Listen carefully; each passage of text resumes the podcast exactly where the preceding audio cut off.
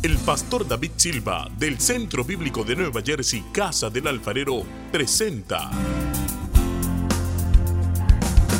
desde la sede principal en Morristown, Nueva Jersey, su programa Vida Abundante, un mensaje de restauración, transformación y edificación. Y ahora con nosotros nuestro pastor David Silva. Y al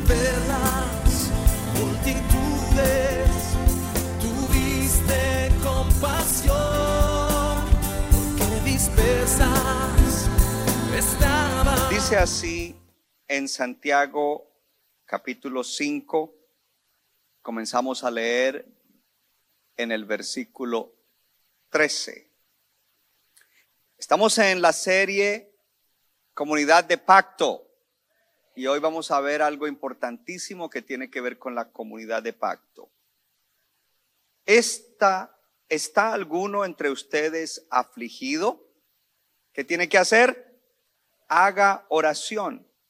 ¿Está alguno alegre? Cante alabanzas. ¿Está alguno enfermo entre ustedes? Llame a los ancianos de la iglesia y oren por él, ungiéndole con aceite en el nombre del Señor.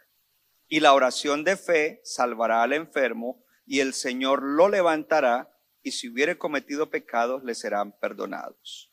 Confiésense sus ofensas unos a otros, y oren unos por otros para que sean sanados. Y la oración eficaz del justo puede mucho. Elías era hombre sujeto a pasiones semejantes a las nuestras y oró fervientemente para que no lloviese. Y no llovió sobre la tierra por tres años y seis meses. Y otra vez oró, y el cielo dio lluvia, y la tierra produjo su fruto. Hermanos, si alguno de entre ustedes se ha extraviado de la verdad y alguno le hace volver, sepa que el que hace, el que haga volver al pecador del error de su camino, salvará de muerte su alma o un alma y cubrirá multitud de pecados. Vamos ahora al Salmo 103.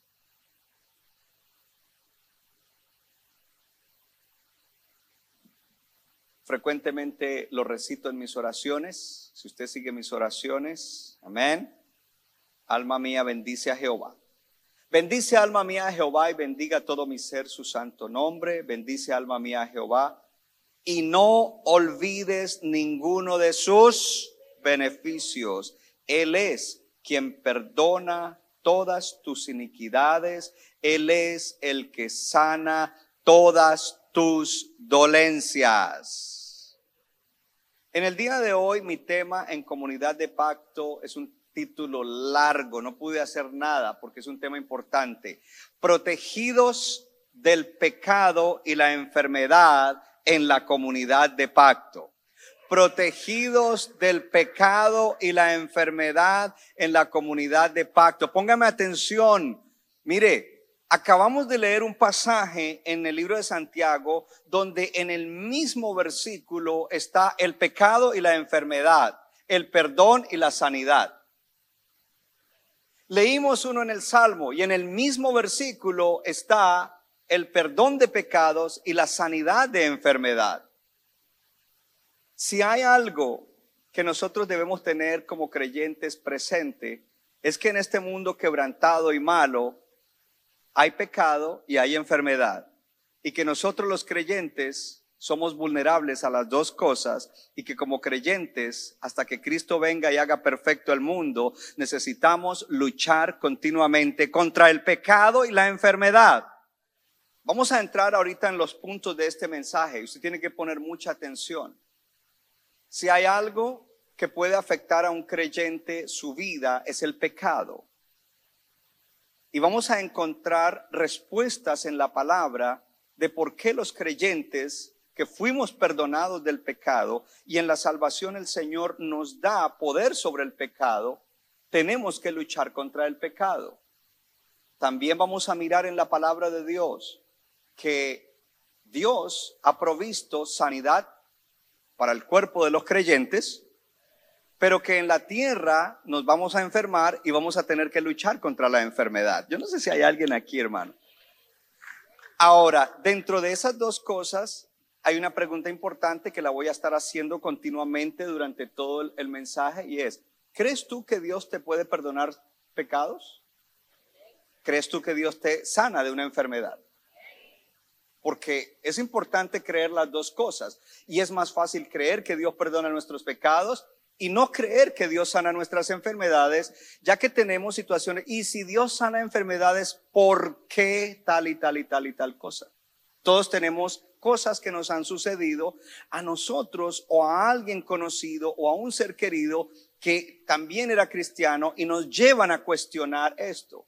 Pero en el día de hoy Dios nos va a dar respuestas. Lo segundo que también vamos a encontrar es que el proyecto de luchar contra el pecado y la enfermedad es un proyecto no de individuos, sino de comunidad. Todo el que está en una comunidad de pacto puede llegar a tener victoria sobre el pecado y la enfermedad. Pastor, demuéstreme eso con la palabra. Gracias por pedírmelo, porque ahora vamos a nuestro primer punto. El pacto funciona en base a la verdad. Hemos hablado que el Señor nos ha dado un mejor pacto. Diga conmigo, estoy en un mejor pacto. Y ese pacto funciona en base a la verdad. Hablamos de los beneficios del pacto, mejores promesas, pero a veces el creyente dice, ¿por qué yo no tengo esto? ¿Por qué me pasa esto y no se soluciona? Y, dice, y el pastor está predicando y lo he leído en la Biblia, que es un mejor pacto, que está en base a mejores promesas. ¿Por qué no sucede eso? La primera respuesta viene en este primer punto. El pacto funciona en base a la verdad. Si me pones eso, el pacto funciona en base a qué? A la verdad. Y eso es importantísimo porque si nosotros no tenemos la verdad y no creemos la verdad, no podremos recibir lo que el pacto dice o lo que esa verdad dice. Necesitamos creer correctamente.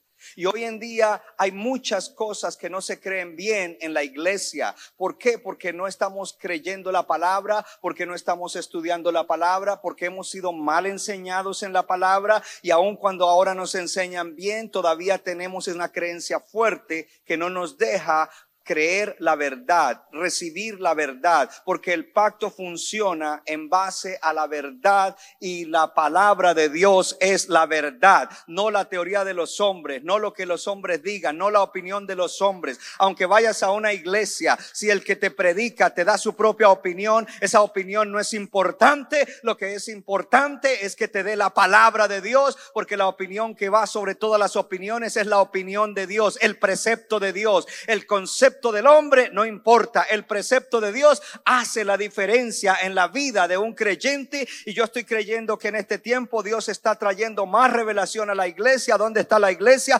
Para que la iglesia entre a recibir beneficios que no había disfrutado, a experimentar beneficios que no había experimentado. Hoy se tienen que romper incredulidad, se tienen que romper fortalezas de cosas que han venido a nosotros y no nos han dejado. Entonces, Vamos a poner esos dos versículos que les envié, que son el Santiago 15, 19 y 20. Dice, hermanos míos, si a alguien de ustedes se extravía de la verdad y a alguien le hace volver, sepa que el que hace volver a un pecador del error de su camino, salvará su alma de muerte y cubrirá multitud de pecados.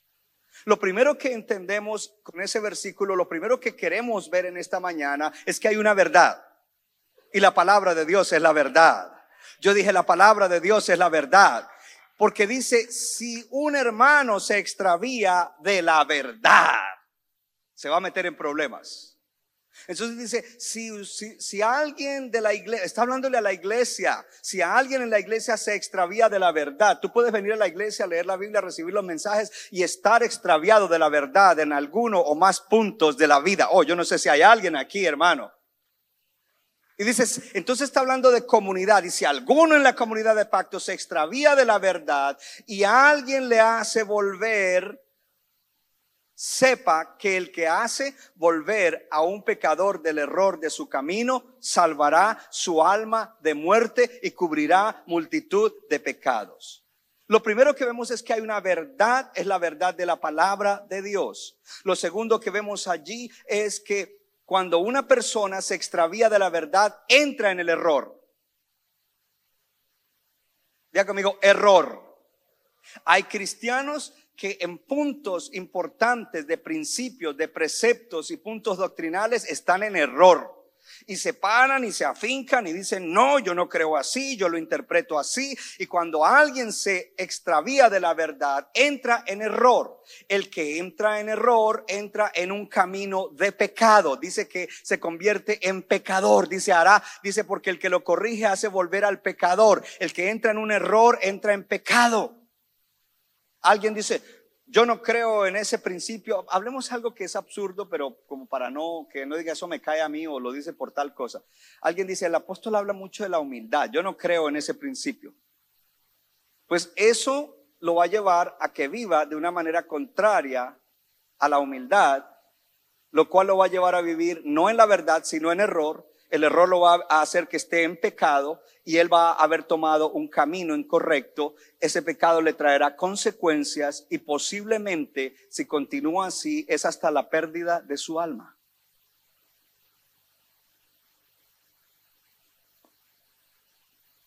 Si alguien entre ustedes se extravía de la verdad, no está diciendo la gente de afuera, porque ellos no tienen la verdad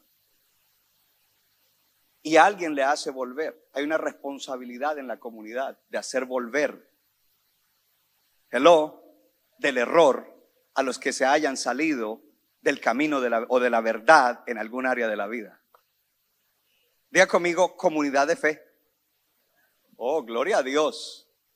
Es un proyecto de comunidad. No, yo, yo, yo no creo en la iglesia. ¿Quién es tu pastor? Jehová es mi pastor. ¿Y quién es tu cobertura? El Espíritu Santo. Yo aquí lo hago. Entonces, ¿quién te va a sacar del error si tú caes en error? Uh, gloria a Dios. Gracias a Dios por la comunidad. ¿Quién te va a sacar del error? ¿Y para qué me quieres sacar del error? Para salvar tu alma de la muerte. Uh, yo voy a pactar por eso.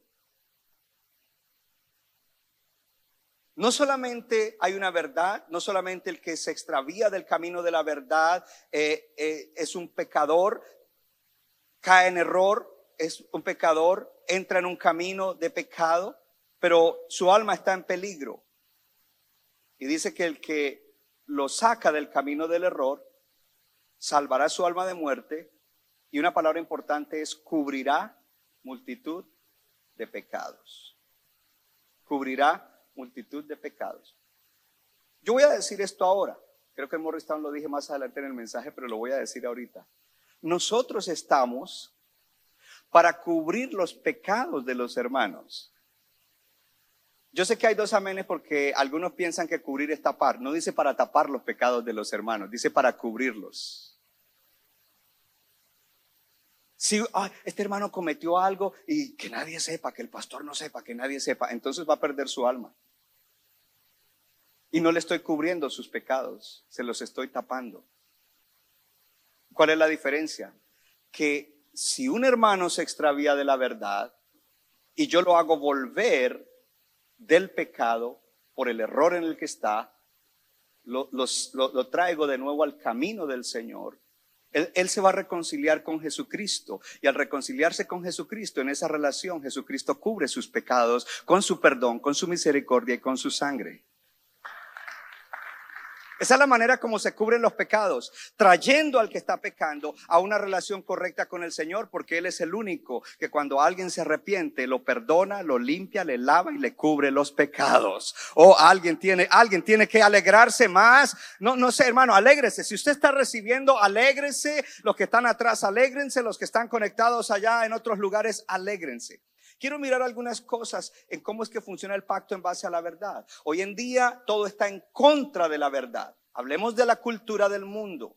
La cultura del mundo, y hablamos de los niños, están siendo enseñados en las escuelas públicas a que todo lo, lo, malo es bueno y si ellos dicen que algo de eso es bueno, los catalogan con eh, adjetivos incorrectos. Hoy en día hay una agenda que quiere indoctrinar a los niños para que los niños crean todo lo que el mundo dice que es bueno, siendo algo que es pecado y contrario a los principios de Dios.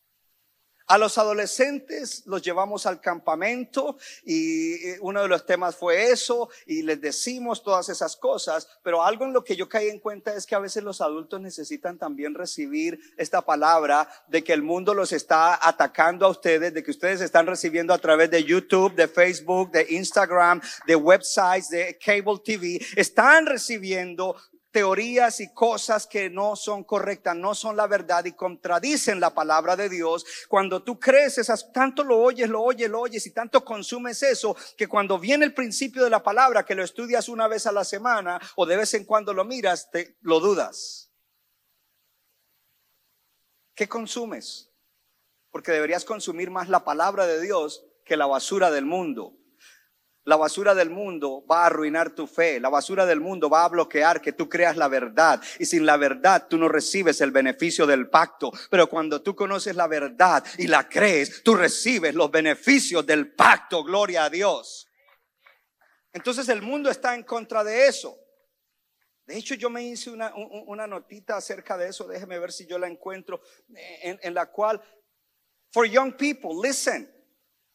For you to be cool, you have to agree with people that contradicts the Bible and contradicts God. And they tell you to be up to date, you need to believe that.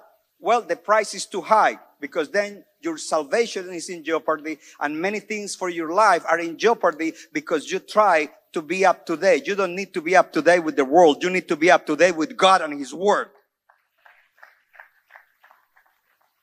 Pastor, ¿y por qué hablo en inglés? Porque a los jóvenes les gusta más que les hable en inglés. Y porque a los jóvenes les gusta mi acento europeo. Gracias por el entusiasmo. La cultura del mundo está en contra de la verdad. ¿Qué más está en contra de la verdad? Creyentes que se desvían de la verdad. Cuando un creyente se desvía de la verdad y ese creyente comienza a proclamar esas mentiras a otros creyentes y decirle, oh, mira, esto no, no es así, oh, esto no funciona así, esto que te dijeron en la iglesia, eso yo ahora tengo una nueva revelación y esto funciona así. Esos creyentes comienzan a contaminar a gente que estaba en la verdad. Así es de que cuando una persona se está metiendo en 10 o 20 o 15 eh, Facebooks y YouTubes de, de, gente que se llaman cristianos sin conocerlos, sin saber qué enseñan. Eventualmente, si están en error, ese error tú lo vas a agarrar y lo vas a creer y tú mismo ah, vas a ser desviado de la verdad a través de otro que está en error y que está entonces en falta contra Dios y allí entonces tu alma está en peligro. Déjeme darle un ejemplo. En el 2020 una pareja que sirvieron en la iglesia, aquí fue donde conocieron al Señor, se bautizaron, lo formamos. Él comenzó a mirar unos videos de YouTube y a la hora del lunch él se metía en su auto a consumir cosas de YouTube que le llamaron la atención y que era una doctrina que hoy en día la llamamos doctrina judaizante, la cual el libro de Gálatas cancela. Y ya él comenzó a ver todos los días esto. Entonces imagínese cinco días a la semana, de lunes a viernes, mirando esto todos los días y quizás una vez a la semana escuchando el mensaje de la iglesia.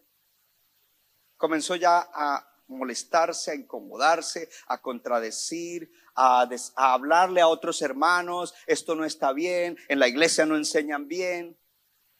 Al final terminó yéndose.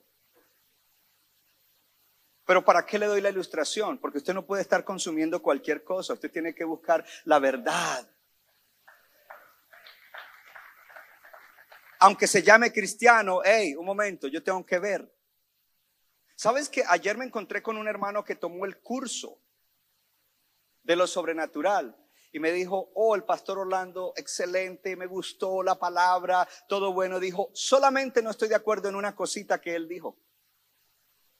Y yo le dije, ¿cuál es? Y él me dijo, ¿cuál era? Y yo le dije, estamos de acuerdo, yo tampoco estoy de acuerdo con él en eso. Me dijo, pero tranquilo, él es un buen hombre, ninguno es infalible. Yo tomé todo lo bueno, que fue el 99.9%, y deseché ese poquito. Eso no me molestó y yo me mantengo firme en lo que me ha enseñado usted, pastor, y en lo que yo he creído aquí. Otro día les cuento qué es, porque no es algo grave, es algo más bien de tradición. Hello. Ah, estamos aquí. que esa es otra cosa. Ningún ministro es infalible. De ahí la responsabilidad tan grande y los que me conocen saben que yo soy muy responsable, muy tengo mucho temor al predicar la palabra. Porque uno puede decir por emoción cualquier cosa, uno puede decir por emoción cualquier cosa para agradar a la gente, pero yo no estoy para agradar a la gente, yo estoy primero para agradar a Dios y a través de agradar a Dios bendecirlos a ustedes para que a través de la verdad ustedes puedan disfrutar de las mejores promesas del pacto de la cruz del Calvario. Lo siguiente que quiero que, que, sepan a través de este versículo que acabamos de leer es que nosotros los creyentes que estamos en la verdad somos vulnerables. Porque mire lo que dice el versículo, si me lo pone de nuevo en la pantalla, el, que está subrayado, si me lo vuelve a poner, dice, hermanos, si alguno de usted, de entre ustedes se extravía de la verdad, diga conmigo, los cristianos somos vulnerables a extraviarnos de la verdad.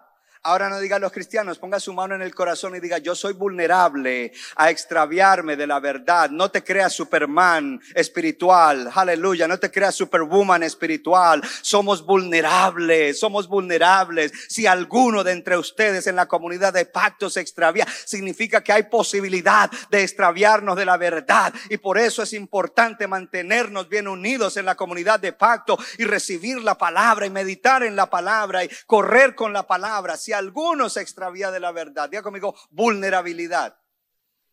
Somos vulnerables, no podemos creer que no. Mire, no sé si en, en su país dicen eso, tanto va el cántaro al agua hasta que al fin se rompe. Tanto te metes con gente que te está diciendo cosas contrarias a la enseñanza bíblica que recibes hasta que al fin dices, sí, entonces yo creo lo que tú crees. Tanto miras esa página y oyes tantas cosas que dices, y entonces ¿por qué nosotros hacemos así? Hasta que al fin se rompe el cántaro. Somos vulnerables. Ya conmigo, vulnerables. Somos vulnerables. Somos vulnerables porque vivimos en un mundo caído donde está lleno de pecado. Somos vulnerables porque en nosotros todavía está la naturaleza carnal y entonces vienen cosas del mundo que atraen los deseos de la carne. Somos vulnerables.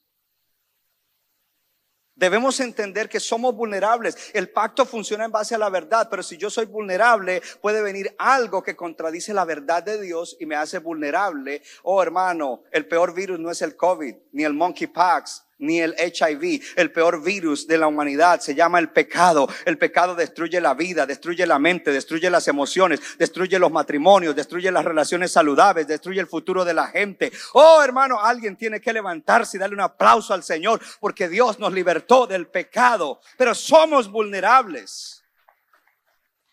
Somos vulnerables. Ahora, estamos hablando de libertad luchando y triunfando sobre el pecado y la enfermedad en la comunidad de paz. Pues así como en el mundo que es caído y malo, somos vulnerables al pecado por la misma maldad del mundo y por nuestra naturaleza, también en la tierra somos vulnerables a la enfermedad. Los cristianos somos vulnerables a la enfermedad porque estamos en un mundo caído y quebrantado y porque todavía tenemos el cuerpo que no ha sido glorificado. Aleluya, algún día lo tendremos. Yo no sé si hay alguien aquí que capta lo que el mensaje de hoy trae. Ahora, pastor, ¿y entonces qué debo hacer? Pues escucha las advertencias. Oye las advertencias. Hay, a veces lo salva uno más en la vida, no las promesas de Dios, sino una advertencia de Dios. A veces tú oyes una advertencia y dices, uh, wow. Si hubiera oído una promesa, oh, Dios prometió esto, pero la advertencia te pone y allí entra una advertencia. La advertencia. Miren lo que dice eh, Santiago 5, 19 y 20, que está ahí dentro de lo que les envía para que lo pongan en la pantalla. Importante lo que, lo, que, lo que dice allí en Santiago, porque esto se convierte en una advertencia. Dice, el que hace volver a un, lea lo que, lo que está subrayado, dice, el que hace volver a un pecador del error de su camino, el que hace volver a un pecador del error de su camino, Lea, salvará su alma de la muerte. Advertencia. Somos vulnerables, podemos extraviarnos del camino, entrar en error, entonces vivir un camino de pecado y nuestra alma morirá. ¿Sabe qué? Nosotros creemos que tenemos que predicar mensajes de salvación cuando hay gente que no ha venido a Cristo. No, nosotros tenemos que predicar mensajes de salvación todos los domingos. Este es un mensaje de salvación, porque este mensaje te habla de que tú eres vulnerable y que tú necesitas muchas veces ser exhortado por un hermano de la comunidad de fe para hacerte volver al camino de la verdad, sacarte del error y que tu alma se salve de la muerte. Salvará su alma de la muerte. Y entonces cubrirá multitud de pecados. Y ya yo le dije lo que era cubrir. No es tapar. Es llevarlo a una relación correcta con Dios, donde cuando te arrepientes, Él cubre tus pecados con su sangre. Oh, te da su misericordia, te da su perdón, te levanta y te restaura para que el enemigo no esté haciendo daño con tu propio pecado. Y una vez que te restaura, tienes que levantarte seguro, yo ya soy perdonado y como soy perdonado, si el enemigo me recuerda el pecado, yo le digo, shut up enemy, porque ya Dios me perdonó, yo ya me arrepentí, yo soy limpio, yo soy sano, yo soy libre, recibí la misericordia de Dios. Así es que funciona la verdad. La palabra de Dios es la verdad. Número dos, fe y oración fe y oración. Vamos a leer en Santiago, porque en Santiago comienza a decir, de primero dice, ¿hay alguien afligido entre ustedes? ¿Y qué es lo que le dice? Haga oración. Está diciendo, ora por ti mismo. ¿Tienes una aflicción? ¿Qué es lo primero que hay que hacer? Ora por ti mismo. Tú eres un cristiano, tú oras por ti mismo. Señor, aquí estoy. Entonces, cuando hablamos de sanidad, estamos diciendo, ¿te enfermaste?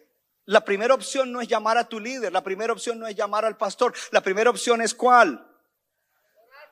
Ora, Señor, aquí estoy, tengo esta aflicción, tengo este dolor, aquí estoy, ayúdame, Señor. Ora por ti mismo. Habla de tres posibilidades de oración este pasaje.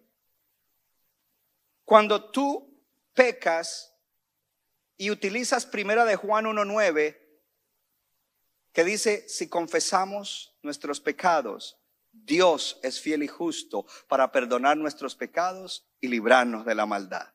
¿Qué hiciste allí cuando lo haces? Orar. Oraste a Dios. Pero resulta que cuando nos enfermamos no oramos sino estamos esperando que alguien venga a orar por nosotros. Cuando la primera instancia, el primer recurso es ora por ti mismo. Esa aflicción o cualquier clase de aflicción, ora, haga oración. Haga oración. Oh, no los noto muy convencidos. Dios también oye tus oraciones. Dios no solamente oye las oraciones de los ministros, Dios no solamente oye las oraciones de los pastores, Dios oye también tus oraciones. Dios oye tus oraciones. Oh, dile a tu vecino, Dios oye tus oraciones. Por supuesto que tienen que ser oraciones de fe. Entonces, la primer recurso es haga oración. Y tiene que ser oración de fe. Estamos hablando de fe y oración. En la manera como en la congregación nosotros somos preservados del pecado y la enfermedad es a través de la fe y la oración. Y la primera es, tú oras. Pero luego viene el siguiente versículo, 14 y 15. Y en ese versículo nos muestra los ministros de la iglesia orando por los enfermos. ¿Está alguno enfermo entre ustedes? Llame a los ancianos de la iglesia y oren por él, ungiéndole con aceite en el nombre del Señor. Y la oración de fe salvará al enfermo y el Señor lo levantará. Y si hubiere cometido, le será, si hubiere cometido pecados, le serán perdonados. Entonces viene otra opción y la opción es llama a los ministros de la iglesia.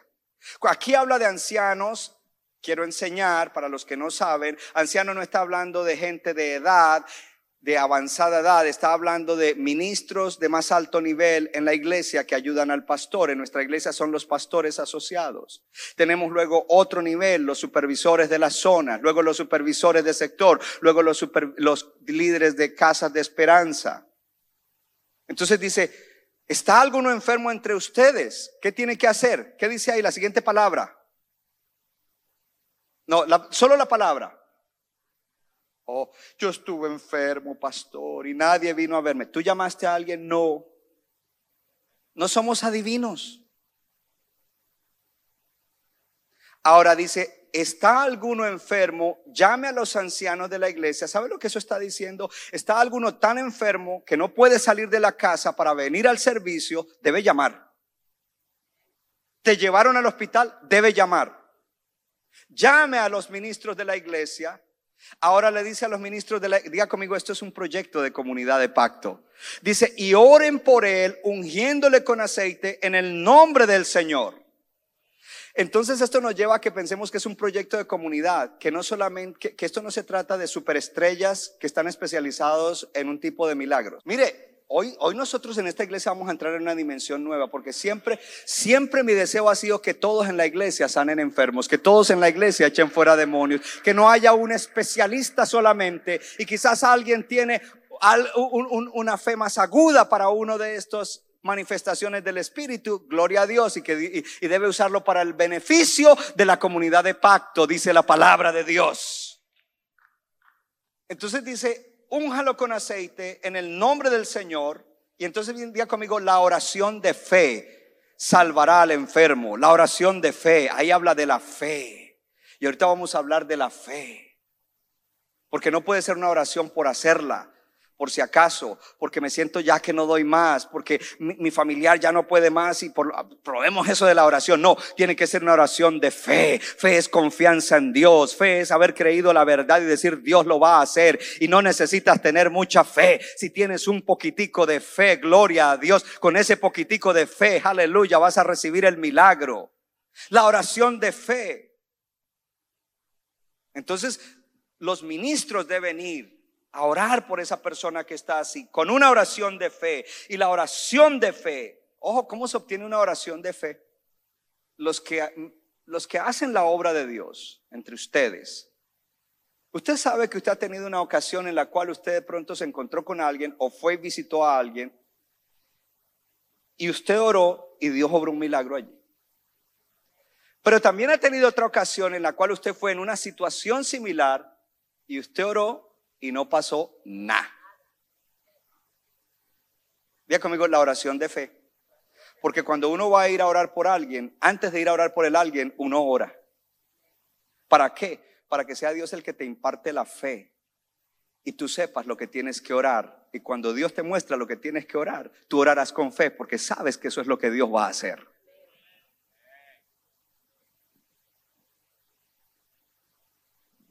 Hello.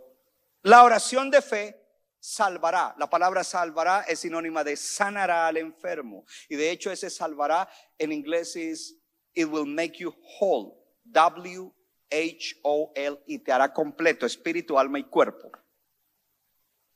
Sanará al enfermo y el Señor lo levantará otra vez. Es alguien que no, no pudo llegar a la iglesia. Por eso el Señor lo levanta de esa situación. Y viene entonces que en un mismo versículo está sanidad de enfermedad y perdón de pecados. Es un patrón que se repite en la palabra de Dios. Y si hubiere cometido pecados, le serán perdonados. ¿Se acuerda que leímos que dice, confiénsense unos a otros? Yo no le voy a decir mis cosas a nadie. Cada uno debería tener un hombre el hombre un varón, la mujer una hermana, que es maduro o madura en el Señor, que es tu guarda espiritual, a quien tú le puedes decir, mire, me estoy resbalando en esto, ayúdame. Y esa persona no te va a pasar la mano, esa persona tiene que ser alguien que te ama y que te va a dar la palabra correcta y va a orar por ti para sacarte del error y meterte en el camino de la verdad y que tu alma se salve y que puedas recibir los beneficios del pacto y no que estés llevando palo del diablo.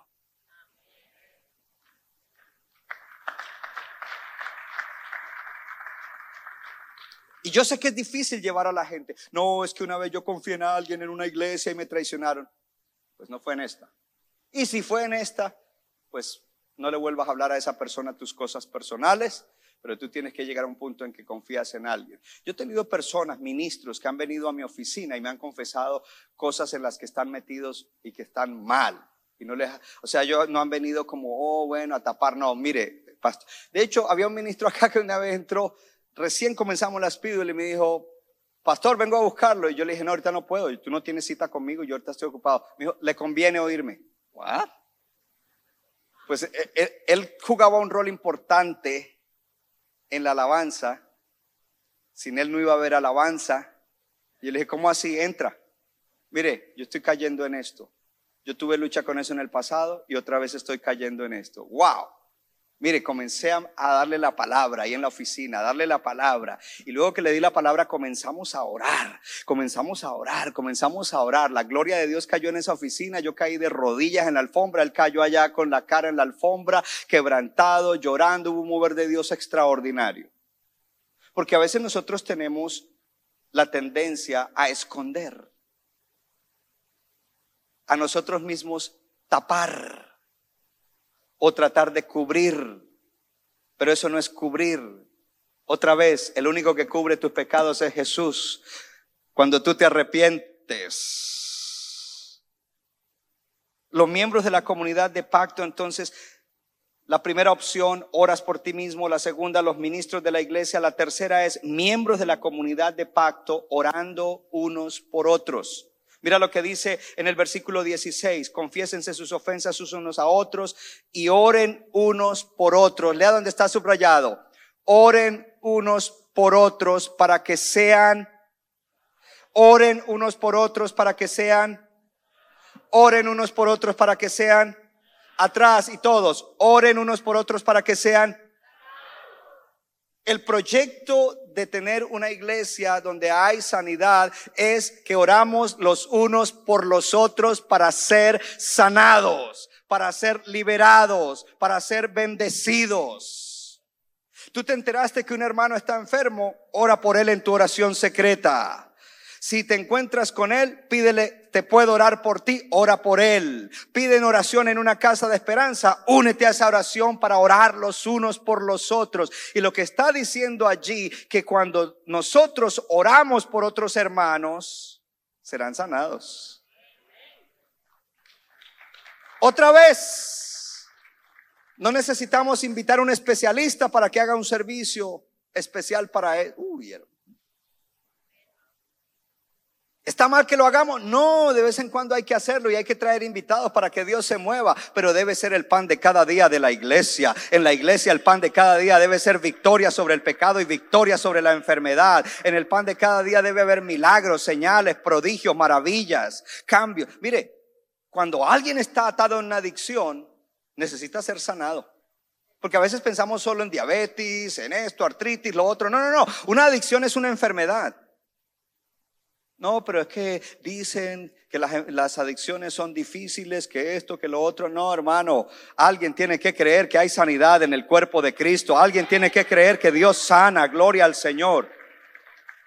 En los evangelios, en, los milagros de Jesús, sanidades no solamente eran cuando una persona estaba enferma del cuerpo y recibía la restauración de esa enfermedad, sanidades también eran cuando él echaba fuera un demonio que lo estaba oprimiendo, decía, le echó fuera el demonio y fue sano, porque e, e, es un tipo de sanidad.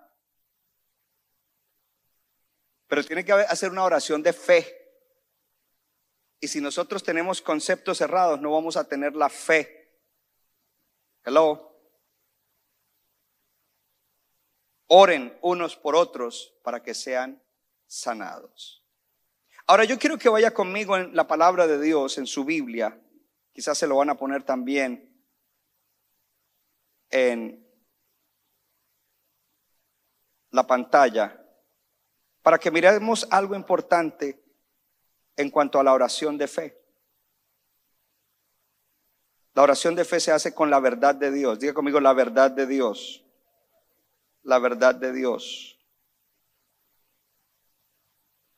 Santiago capítulo 5. Avíseme cuando esté listo. ¿Están listos? Santiago capítulo 5. En Santiago capítulo 5 vamos a mirar dos versículos importantes. Después de que dice, confiésense sus ofensas, oren unos por otros para que sean sanados, la siguiente frase en el versículo 16, la oración eficaz del justo puede mucho. La oración, levante la mano a los justos del Señor. La oración, no cualquier oración, eficaz, precisa del justo, puede mucho. Y entra allí la palabra diciendo, Elías era hombre sujeto a pasiones semejantes a las nuestras. Y oró fervientemente para que no lloviese y no llovió sobre la tierra por tres años y seis meses. Hay corrientes cristianas donde dicen los milagros no son para hoy, las sanidades no son para hoy. Dentro de esas corrientes hay una corriente que inclusive divide tres periodos de milagros y uno de los periodos que dicen, uno de los periodos que sí hubo fue el de Elías y Eliseo, porque Elías y Eliseo hicieron milagros por un tubo y siete llaves. No sé dónde dicen eso, pero yo lo había oído por ahí, gloria a Dios. Milagros por todos lados, resucitando el niño aquel, es tremendo los milagros. Entonces dicen, eso no es para hoy. Pero en el Nuevo Testamento, el Señor dice en su palabra, en Santiago 17, hey, pon atención, Elías era un ser humano como tú. No había nada diferente. Él no era súper especial. Uh, alguien tiene que... Él no era alguien, oh, fuera de serie y yo no soy fuera de serie. Dice, igualito a ti. Elías era hombre sujeto a pasiones semejantes a las tuyas. Aleluya. Oh, entonces Elías era como yo. Sí. Él era como tú y como yo.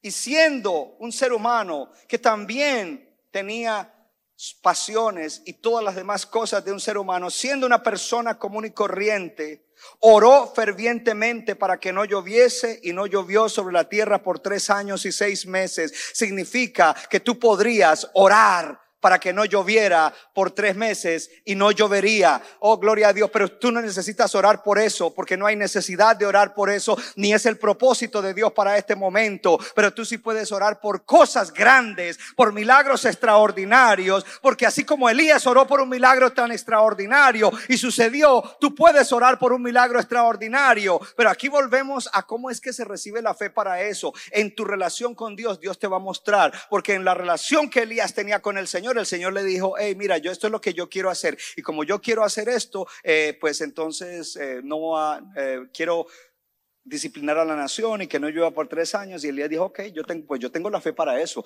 Yo salió y dijo, Padre, en el nombre de Jesús, que no llueva más. Y cuando Dios completó el propósito, regresó y dijo, que llueva ahora. Y llovió. No es pedir cualquier cosa, no es ser necio, no es ser una persona que quiere llamar la atención sobre sí. Es que cuando tú tienes una relación con Dios, Tú puedes orar por cosas extraordinarias, milagrosas, sobrenaturales, que son necesarias para el beneficio de un hermano, de una hermana en la iglesia, de una familia, gloria a Dios, o de alguien que estás alcanzando y Dios va a oírte como oyó a Elías, gloria a Dios, Dios va a usarte para hacer milagros, alguien tiene que alegrarse, Dios te va a usar para milagros extraordinarios, para maravillas, para señales, para sanidades, o el que no lo crea aplauda aunque sea por fe y diga, bueno, por fe yo creo que Dios me va a usar a mí. ¿Quién te dijo que a ti no te quiere usar? Dios, hermano. Dios quiere levantar un ejército de hombres y mujeres que hagan la diferencia. Si estamos esperando que sea uno solo o cinco o, siete en la iglesia, estamos equivocados, así no alcanzamos. Hay gente a la que yo no puedo llegar para orar por su sanidad. A eso llegarás tú. Hay gente a la que yo no puedo llegar para desatar la gloria de Dios sobre ellos y un milagro en sus familias. Pero tú sí vas a llegar y a ti Dios escuchará la oración. Hay gente en la iglesia que quizás no van a poder accesar el pastor o esto, pero Dios te ha dicho, es un proyecto de comunidad y te voy a usar a ti. Ora una oración como Elías. Y otra vez oró, dice en el versículo 18, y el cielo dio lluvia y la tierra produjo su fruto. Hace muchísimos años, con mi pastor, cuando yo estaba en New York en la iglesia, fuimos a República Dominicana a un trabajo misionero en Dubó. Dubó es una comunidad donde mayormente hay gente de Haití. Y allí estábamos estableciendo la obra de Dios. Mi pastor llevó varios ministros para que en diferentes lugares hiciéramos campañas evangelísticas al aire libre. Y yo recuerdo que en el lugar donde a mí me tocó, creo que era viernes en la noche, llegamos, los hermanos de la iglesia armaron los equipos de sonido. Ahí había un caserío con casas hechas de madera y chocitas prácticamente. Habían algunos hermanos de la iglesia y gente que habían invitado poquito. Y ya estábamos comenzando la alabanza y todo eso. Cuando comienzan a caer unas goterones, comienza a llover.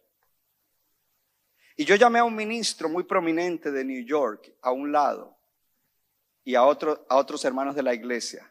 Le dije, hermano, necesitamos orar. Y dije, Padre, en el nombre de Jesús, que esta lluvia se detenga mientras hacemos la campaña evangelística. Al momento dejó de llover. Hicimos la campaña. Mientras predicaba, gente salía de las chocitas. Muchos recibieron a Cristo. Cuando regresamos a New York, el ministro prominente me dijo, Pastor Silva, tengo que confesarle algo. Y yo, ¿qué? Me dijo, cuando usted hizo esa oración, que se detenga la lluvia, mirando esas nubes que había ahí, como eso iba a caer un aguacero, yo dije, ay, el pastor Silva va a quedar aquí en ridículo. Pastor Silva va a quedar aquí como que orar para que no llueva, va a llover. No todos en el círculo quizás tienen que estar de acuerdo. Solo necesitamos uno que diga, oh, yo discierno que eso es lo que va a hacer Dios y Dios lo va a hacer. No es que tú vas a hacer que escampe porque te vas para la playa, oh, que no lleva hoy porque voy para la playa. Tienes que estar en un proyecto de Dios, en un propósito de Dios. Y para que... sí, sí, sí, eso no es para jugar. It's not a game. ¿Cuánto le dan gloria a Dios? Aleluya. Gloria a Dios. Número tres. Entonces ya sabe cómo es el asunto. Diga, mis oraciones, cuando estoy bien con el Señor, van a ser respondidas como las de Elías, como las de Eliseo. Porque serán oraciones de fe, oraciones en el propósito de Dios. Oh, gloria a Dios. Número tres, sanidad y perdón. Santidad y salud. Y hay dos pares de palabras. El primero es sanidad y perdón. El segundo es santidad y salud. Son dos cosas diferentes. Cuando tú estás enfermo necesitas sanidad. Cuando tú pecas necesitas perdón. Pero otra cosa es tu estilo de vida de no estar cayendo en pecado de no ser esclavo del pecado, se llama santidad, y un estilo de vida en el cual no te estás enfermando cada rato, el cual se llama salud. Y nosotros debemos aprender a movernos de sanidad y perdón a vivir una vida de santidad y salud. En la Biblia encontramos muchísimos versículos donde las dos cosas aparecen, el perdón de pecados y la sanidad de enfermedades. Y aquí es donde viene la respuesta a algunas preguntas que ustedes puedan tener. ¿Ok? Leemos en el Salmo 103, 1 al 3, dice, bendice alma mía al Señor y bendiga todo mi ser su santo nombre, bendice alma mía al Señor y no olvides ninguno de, de, sus beneficios. Él es el que perdona todas tus iniquidades, el que sana todas tus enfermedades. Yo quiero decirte algo, es más fácil creer que Dios perdona nuestros pecados a que sana las enfermedades. A ver, dígame la verdad, es más fácil creerlo. Oh, yo sí creo que, mire, yo no tengo ningún problema cuando fallo. Voy delante de Dios, me arrepiento, no quiero seguir cargando eso y yo creo que Dios me perdona cuando me arrepiento. Ahora, cuando viene un dolor, una dolencia, una enfermedad, ahí está uno como, ok, ok, ok. Pero ahí dice en un solo versículo, Él es el que perdona todos tus pecados y sana todas tus enfermedades. ¿Cómo lo recibo y cómo camino en, esa, en esos beneficios que Dios trae? Porque en ese mismo versículo aparecen los dos, pero no es el, único versículo. Ahora yo te quiero decir que es por gracia. Día conmigo, por gracia. Por gracia Él perdona nuestros pecados y por gracia Él nos sana. La palabra de Dios dice, Él perdona tus pecados y si lo dice Dios, cuando tú te arrepientes, Él te los perdona. Sana todas tus dolencias. Todo eso es verdad. Él también sana todas tus dolencias. Pero viene la pregunta, ¿y por qué? ¿Y por qué si eso es así? ¿Por qué me enfermé? Si eso es así, ¿por qué sucedió tal enfermedad a tal persona cristiana que yo conocía? Y quiero ser sensible porque quizás recuerdes algo así. Pues es importante, la pregunta es importante. Pero debes tener una pregunta, no con duda, sino con fe. Señor, yo, yo tengo esta pregunta, pero yo sigo confiando en ti. Señor, eh, aquí hay una pregunta, no me, no me explico esto porque tú dices en tu palabra esto, pero yo confío en ti. Señor, aquí tengo una incertidumbre dentro de mí por lo que aconteció, pero yo sigo confiando en ti, pero yo sigo confiando en ti, pero yo sigo confiando en ti. Yo no te doy la espalda, yo no te abandono, yo sigo confiando en ti. El hecho de que no lo entienda no es para dejar de confiar en ti. Porque a través de toda la palabra vemos ese patrón de las dos cosas. En Isaías 33, 24. Mire lo que dice en Isaías 30, léalo conmigo en la pantalla. Ningún habitante dirá, lean voz alta, estoy enfermo. Al pueblo que allí habita le será perdonada su, su pecado, su iniquidad. Estaba, era una palabra profética sobre Sión. Sión es los creyentes juntos congregados para adorar. Y Sión es una palabra futurista de la iglesia. Y dice, ningún habitante, oh, gloria a Dios, te lo voy a repetir, es los que están en la comunidad de fe, que adoran a Dios. Ningún habitante dirá, estoy enfermo. Al pueblo que allí habita le será perdonada o la iniquidad o el pecado.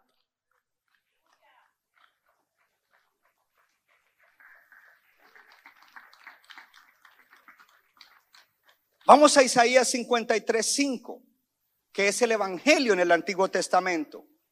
Dice, pero Él fue, hablando de Jesucristo, herido por nuestras transgresiones, molido por nuestras iniquidades, que es sinónimo de pecado. El castigo de nuestra paz cayó sobre Él. Lea, y por sus heridas hemos sido sanados. Está diciendo el sacrificio de Cristo es porque Él te reemplazará en la cruz. Él será herido por tus transgresiones, molido por tus pecados, el castigo de tu paz, el castigo para restaurar la paz entre tú y Dios. Oh, gloria al Señor, aleluya, cayó sobre Él. Ahí está el perdón de pecados, ahí está, aleluya, que viene a entrar una nueva dinámica en tu vida, dice, y por sus heridas hemos sido sanados.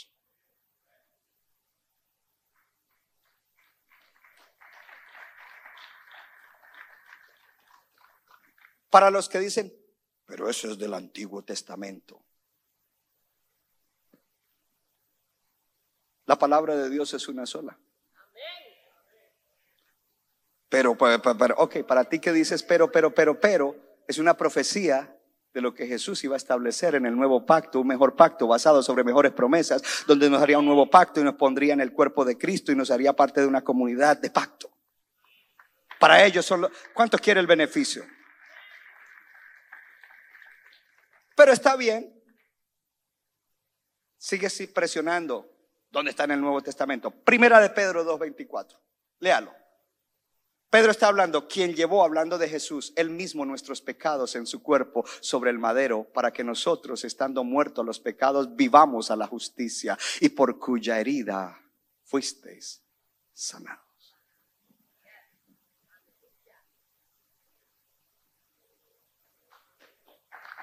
Él llevó tus pecados. Sí, apláudalo. En el cuerpo sobre el madero. Para que ahora vivas a la justicia. Diga conmigo, yo ahora vivo para la santidad. Quítese todo. Santo, un muñeco ahí. No, no, no, no. La palabra santo significa apartado por Dios. Y si tú eres salvo, tú has sido apartado por Dios, no para que vivas como vive el mundo, sino para que vivas en la justicia de Dios. Entonces no solamente tus pecados fueron perdonados, ahora tú también eres, vives en santidad. Y hubo provisión también para la sanidad de tu cuerpo, que ahora es templo del Espíritu Santo. Él llevó nuestros pecados. ¿Crees que Él también llevó tus enfermedades? Y si no, pues entonces miremos en Isaías 53, 4 que sale ya en la pantalla. Léalo conmigo. Ciertamente Él llevó nuestras, cargó con nuestros. Ajá, paremos ahí. El versículo anterior a que lleva nuestros pecados y al final dice que por su llaga hemos sido curados. Dice, Él llevó nuestras enfermedades, Él cargó con nuestros pecados, cargó, se los puso encima. Con todo por nosotros le tuvimos por azotado, por herido de Dios y afligido. Él llevó ciertamente nuestras enfermedades, cargó nuestros dolores vuelve la misma persona a decir, pero es en el Antiguo Testamento. Ya te mostré que eso estaba en el Nuevo Testamento, pero entonces mostrémoslo en la acción de Jesús en Mateo 8, 16 y 17. Después de que Jesús sana a la suegra de Pedro, dice, cuando llegó la noche le trajeron a él muchos endemoniados, gente oprimida por demonios, y con la palabra echó fuera los demonios y sanó a unos cuantos enfermos Dile a tu vecino, cuidado porque el pastor leyó mal. No se atrevieron. Pues leí mal. Y sanó, de en voz alta, a todos los enfermos. Paremos. Ahora vaya. Para que se cumpliese lo dicho por el profeta Isaías cuando dijo, Él mismo tomó nuestras enfermedades y llevó nuestras dolencias.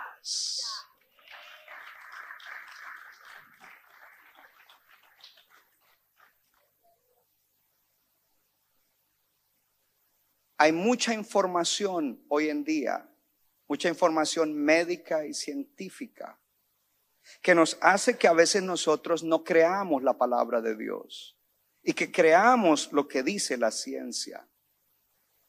La sanidad de Dios no es natural, es sobrenatural. Sobrenatural significa que está sobre lo que es natural. No es el proceso natural, es la obra sobrenatural. El proceso natural degenera ese cuerpo, pero lo sobrenatural viene para interrumpir el proceso natural y manifestar la sanidad de Dios para los hijos de Dios conforme a la promesa de Dios. Y creo que todos somos culpables de que muchas veces estamos dudando, diagnosticaron esto a un ser querido, o quizás tú que estás aquí o estás conectado y, rápido viene el pensamiento natural y, viene esa lucha en, en la mente y entonces te cuesta trabajo creer la verdad de Dios porque es a través de la verdad que tú puedes disfrutar de los beneficios del pacto. Y puede que los ancianos fueron y oraron. Pero si tú no, no lo crees, tú no lo recibes. Ahora es importante, tú no necesitas tener mucha fe, solo un poquitico de fe. No te cierres, no te cierres, abre tu corazón. Él llevó nuestro castigo, la penalidad que merecíamos por el pecado. Ya somos salvos del pecado. Nuestros pecados pasados han sido perdonados. Tenemos ahora también poder sobre el pecado, porque muchas veces todavía nuestra naturaleza carnal manifiesta esos deseos y los ejecuta nuestra, nosotros mismos lo ejecutamos. Él llevó nuestras enfermedades en la cruz. Aunque la enfermedad esté presente en la tierra, como está presente el pecado. Y Él ha dicho que por su llaga nosotros hemos sido sanados. Y cuando tenemos esas preguntas, ¿por qué sucedió esto? ¿Por qué pasó esto? Una de las cosas que te quiero decir es esta. Dios no usa la enfermedad para castigar a nadie. Si un creyente se enferma y fallece, no fue un castigo de Dios, porque Cristo ya llevó el castigo. No es un castigo de Dios. Jesús ya llevó el castigo. Desde el Antiguo Testamento se prometió en Éxodo y dice, nunca, Ninguna enfermedad de las que envía a los egipcios te enviaré a ti, porque yo soy Jehová tu sanador. ¿Cómo recibes la sanidad? De la misma manera que recibes el perdón de tus pecados. Porque están en, los mismos versículos. De la misma manera que recibes el perdón de tus pecados. ¿Cómo recibes la sanidad? Diga conmigo, de la misma manera que recibo el perdón de mis pecados. Ahora, yo le quiero preguntar a ustedes, ¿cuántos de ustedes creen que fueron salvos por la fe? Levante la mano todo el que dice, yo fui salvo por la fe. Bien alta. Los que vieron el primer servicio no levantaron la mano. ¿Cuántos creen que Dios te perdona por la fe? Levante la mano. Que Dios te perdona tus pecados por la fe. Entonces ahora tenemos que corregir nuestra teología. Porque cuando tú recibiste salvación, tú no la recibiste por fe, tú la recibiste por gracia por medio de la fe. Por gracia a través de la fe. Porque si es por fe, entonces tú te llevas todo el crédito. Oh, por mi fe yo fui salvo. Fue por la gracia de Dios, la cual viene a través de la fe. Cuando Dios te perdona los pecados es por su gracia a través de la fe. Si yo voy a arrepentirme es porque yo tengo fe que Dios me va a perdonar y voy a recibir la gracia. Es por gracia que recibo el perdón a través de la fe. Y la fe viene por el oír y el oír de la palabra de Dios. Hoy estás recibiendo gloria al Señor, la palabra, y al oír la palabra estás creciendo en la fe correcta, en los beneficios que Dios tiene para nosotros y en cómo tenemos victoria sobre el pecado y la enfermedad. Centro Bíblico de New Jersey, Casa del Alfarero, presentó su programa Vida Abundante si usted desea obtener más información y lo último que acontece en nuestro ministerio, visítenos en el internet www.centrobibliconj.org. Y ahora también puede estar más cerca del pastor David Silva a través de su Facebook donde encontrará palabra de Dios por la mañana, tarde y noche. Búsquelo en Facebook como Pastor David Silva. No se equivoca le da forma al barro para su deleite. Somos vasos de su agrado y de su Nuestra iglesia está localizada en la 63 de la Abbott Avenue en Morristown, Nueva Jersey. Miércoles 7 y 30 de la noche, domingo 8 y 30 y 11 de la mañana. Para más información, llámenos al 973-292-0170. 973-292-0170.